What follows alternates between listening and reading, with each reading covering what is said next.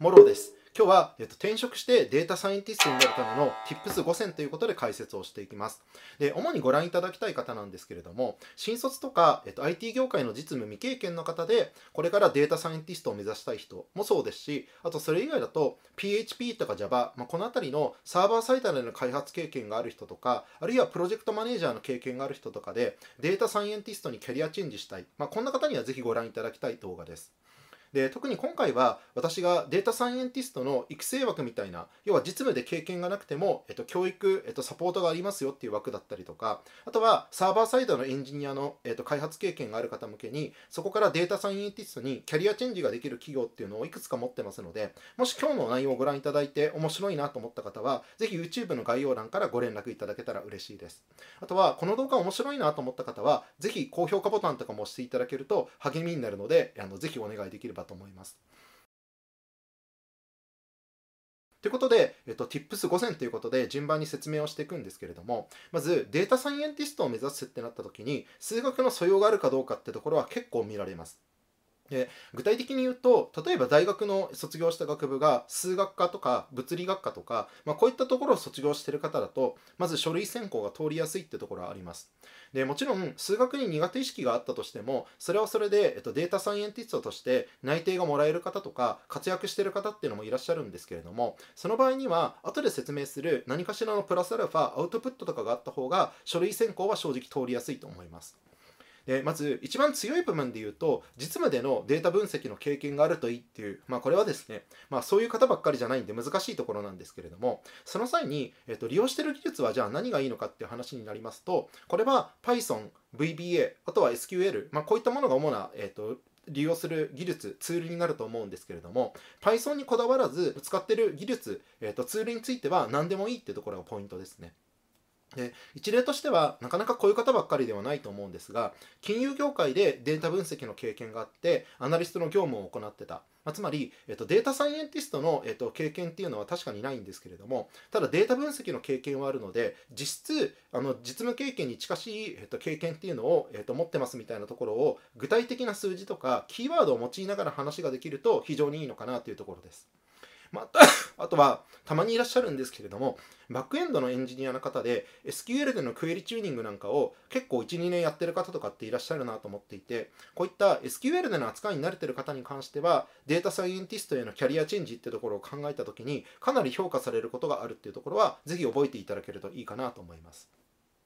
では次に3番目じゃあそもそも数学は自分はそんなに得意じゃないかもしれないみたいな方とかで取っておくと良い資格って何ですかみたいな話になるんですけれども、まあ、こちらはですね書類選考が通りやすくなるぐらいに思っていただけたらいいので、えっと、すごく優先度が高いわけではないんですがでも、えっと、数学に自信がない方とかだったら是非取ったらいいんじゃないかって資格をいくつか紹介します。まず、えっと、2つあるんですけれども、1つが Python 関連の資格ということで、この、えっと、Python3、えっと、エンジニア認定基礎試験という、えっと、こちら資格ですね。で、こちらに関して言うと、まずそもそも、えっと、Python の、えっと、文法とか基礎知識を見られるってものになるので、正直これだけだとちょっと弱いかなっていう感じです。でこちらはですね難易度はそんなに高くはなくて Python での開発経験がある方とかあとはプログラミングを学んだりしたことがある方であれば十分合格は可能なんですけれども、まあ、正答率は70%つまり40問中28問、えー、と正解すれば、えー、と合格になるっていうものでしてで、えー、と大体今合格率でいうと7割ぐらいっていうところですね。で正直このエンジニア認定基礎試験だけだとちょっと足りないんですけれどもさらに、えっと、取得することをお勧めしたいのは Python3 エンジニア認定データ分析試験っていうやつですね。でこちらはデータ分析についてより体系的に学べるっていうつまり Python だけではなくてデータ分析にも関連する内容なんですが2021年6月に発表されている内容ですと合格率は86%で開発経験が半年とか1年ぐらいの人でも34週間具体的に言うと2 3 0時間ぐらい勉強すれば資格が取得できましたっていう方は結構見かけるのでこの Python3 エンジニア認定データ分析試験っていうのは一つ取っておくといいのかもしれないなっていう感じです。でもう一つ私が同じかそれ以上にお勧めしたいのは統計検定2級ですね。でこちらに関しても一つのアウトプットとして評価されるっていうところなので優先度がすごく高いわけではないんですが、まあ、開発のエンジニアとかであれば、えっと、基本情報と同じような扱いぐらいな感じで頭の片隅に入れておいていただけるといいのかなと思います。で特に数学に苦手意識があるみたいな方の場合なんかはこの統計検定2級とか先ほどお伝えした Python3 エンジニア認定データ分析試験とか、まあ、こういったものをひとまず資格し資格を取っておいて少なくとも自分は最低限勉強してますみたいな学習欲の高さをアピールするのが王道のアプローチかなというところですね。で統計検定2級はこちらはですねもう少し取得するまでに時間がかかって大体私が、えーと、周りの知人とか、えーと、自分でも調べた情報ですと60から80時間ぐらいで100時間はかからないことが多いかなってとこですね。で一般的には合格まで2ヶ月くらい見ておけば、えーと十分かなと思うんですがすごく早い方だと3週間で合格した方っていうのも中にはいたりするみたいです。であとはデータサイエンティストの領域とかだとこのカグルって気になってる方が多いと思うのでカグルのコンペに参加すると評価されるのかどうかってところをお話しします。でこちらに関してはまずカグルって何って話なんですけれどもデータサイエンス、えーと、機械学習の、えーと学んでる人たちが集まるコミュニティですね。で、えっと、このカグロのコンペはですね、えっと、ただ参加しただけだと意味がないっていうところがあってやっぱり、えっと、開発のエンジニアにおけるポートフォリオと、えっと、位置づけとしては近いんですけれどもこのコンペの中で、えっと、具体的にどんな成績を取ったかとか、えっと、あるいは、えっと、どういう、えっと、工夫をしたかみたいなところが具体的に喋れないとあまりここはですねアピール材料には正直ならないかなと思います。で、えっと、そういう意味ではやはりこのデータ分析の実務経験があるかどうかってところが結局のところ一番アピールできるポイントにはなるっていうところですね。で5番目のじゃあそもそもコミュニケーションスキルってデータサイエンティストだとどのぐらい見られるのかってところなんですけれども実はここはデータ分析の、えっと、実務経験と同じかそれ以上に見られると思っていただいていいです。でなぜなのかというとですねまず、えっと、データコンサルタントって言われるようなより、えっと、自分で手を動かすというよりはお客様と、えっと、セッションをしたりとかよりあのビジネススキルが求められるようなポジションですね。で実はこれが一番年収も高いポジションなんですけれども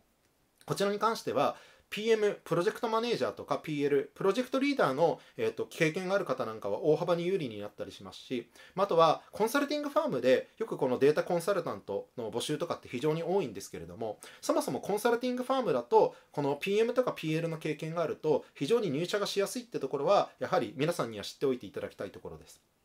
であとは事業会社つまり自社で何か独自のビジネスをやってる会社の場合でももちろんデータサイエンティストとかデータコンサルタントって募集をしてるんですけれどもこの場合も社内で要は経営陣例えば社長とか役員とかあとは事業部の人からのヒアリングとか社内調整みたいなところをまるっとですねそのデータ基盤の構築みたいなところも含めて、えっと、お願いしたいっていうポジションが事業会社におけるこのデータコンサルタントのポジションになるのでそういった意味ではこの場合もやはり、えっと、ビジネススキルつまり、えー、と周りの各部門とか経営陣の人に対して適切なプレゼンなんかができるスキルがないとなかなか難しいんじゃないかなというところです。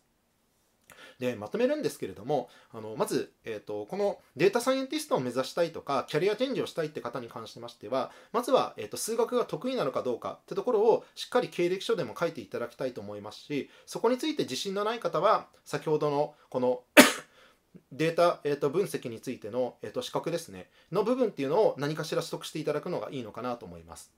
まあ、あとは、えっと、実務の経験でいうと、データ分析の実務経験、もしくは SQL を利用した何かしらの経験があると、非常にここは、えっと、アピールポイントになるっていうところですので、ぜひそういった部分の記載があのできそうな方は、えっと、積極的に職務経歴書に書いていただくといいと思います。ということで、今回はこのキャリアチェンジをしたい方なんかにも向けてお話をさせていただいたんですが、ぜひこのバックエンドでの開発経験があって、データサイエンティストの仕事に興味がある方、あとは、えっと、新卒とか、えっと、IT 業界未経験の方で、データサイエンティストに、えっと、なりたい、で、そのためには頑張って勉強してます、したいですみたいな方とかがいたら、ぜひ YouTube の概要欄からご連絡をいただけたら嬉しいです。ということで、えっと、また次回お会いしましょう。ありがとうございます。